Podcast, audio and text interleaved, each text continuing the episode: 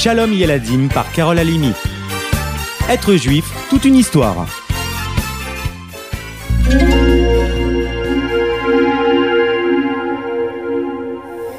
C'est peut-être l'une des plus belles histoires de nos sages et sans doute celle qui nous délivre les plus grands enseignements que celle de Rabbi Akiva, pauvre berger ignorant de 40 ans quand il entre au service d'un homme très riche de Jérusalem.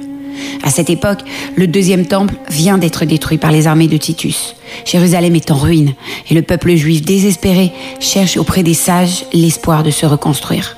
C'est au milieu des vignes, des palmiers, des oliviers que se dresse, non loin de Jérusalem, la propriété de Kalba Savoie.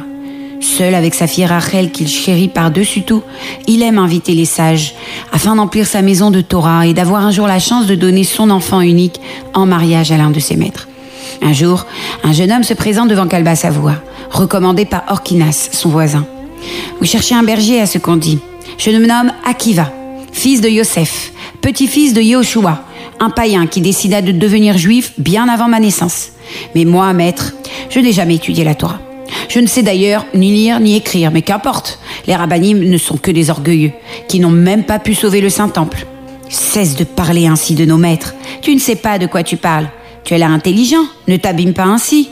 Dommage que tu ne connaisses pas nos lois. Je t'aurais donné un poste plus important. Mais soit, puisque c'est ainsi, je te nomme berger de mes troupeaux. Ainsi, Akiva entra au service de Kalba et fit la connaissance de sa fille, aussi belle qu'intelligente. Très vite, elle vit en lui un homme humble et dévoué, doué d'un esprit vif et pertinent. Elle se mit en tête de l'épouser et de faire de lui une lumière d'Israël, à condition toutefois qu'il prenne la ferme décision d'étudier la Torah et d'appliquer ses commandements. En annonçant sa décision à son père, Rachel tente par tous les moyens de lui faire comprendre son projet. Père, essaye de me comprendre. Akiva est un homme bon et intelligent. Il possède des qualités très rares. Je n'ai vu ces qualités que chez nos sages. Laisse-lui une chance, tu verras. Il deviendra un grand homme. Non, je ne vois pas comment il pourrait rattraper son retard. 40 ans, non mais tu te rends compte Il ne peut même pas lire les mots de la prière. Et tu penses en faire un érudit. Sans compter sa pauvreté. Comment comptes-tu faire pour manger? Je ne te donnerai pas un sou si tu épouses cet homme-là. Malgré tout mon amour, je ne veux plus entendre parler de toi ni de lui. Sors de chez moi. Le cœur brisé, Rachel s'en alla de chez son père afin de se marier. Malgré la pauvreté qui la guettait, elle ne perdit pas courage. C'est dans la petite ville de Gamzo que vivait celui qui allait devenir le premier maître d'Akiva. Nahum de Gamzo, l'un des plus grands savants de l'époque.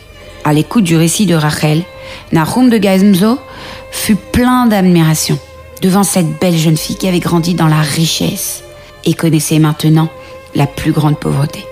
Akiva se mit au travail sans relâche. Depuis le Aleph bête qu'apprennent les enfants dès leur jeune âge jusqu'aux lois les plus pointues de la Torah. Akiva ne désespéra jamais. Son courage, il le doit à une leçon qu'il apprit en regardant des gouttes d'eau. Un jour qu'il marchait le long d'un torrent, il observa des gouttelettes en tombant sur un rocher, jour après jour, semaine après semaine, mois après mois, année après année. Les gouttes avaient creusé un petit sillon dans la terre afin de se frayer une route jusque dans le torrent.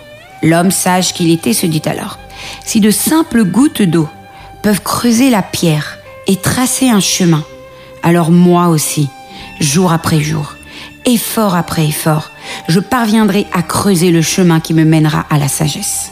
C'est ainsi que bien des années plus tard, il revint dans sa ville accompagné de 24 000 élèves. Il était devenu le grand rabbi Akiva. Malgré sa grandeur et l'honneur que tous lui témoignaient maintenant, à la vue de sa femme, Rabbi Akiva expliqua à ses élèves, Voyez messieurs, votre Torah, notre Torah, que vous avez appris de moi, tout cela, c'est à elle que nous le devons. L'histoire de Rabbi Akiva est une leçon pour chacun d'entre nous, les amis. Si l'on désire apprendre la Torah, nous avons l'assurance que chaque effort sera béni et nous mènera à la réussite. Nos sages de mémoire bénis nous disent qu'une alliance a été conclue entre la réussite et l'effort. Être juif, c'est vraiment toute une histoire, n'est-ce pas? À bientôt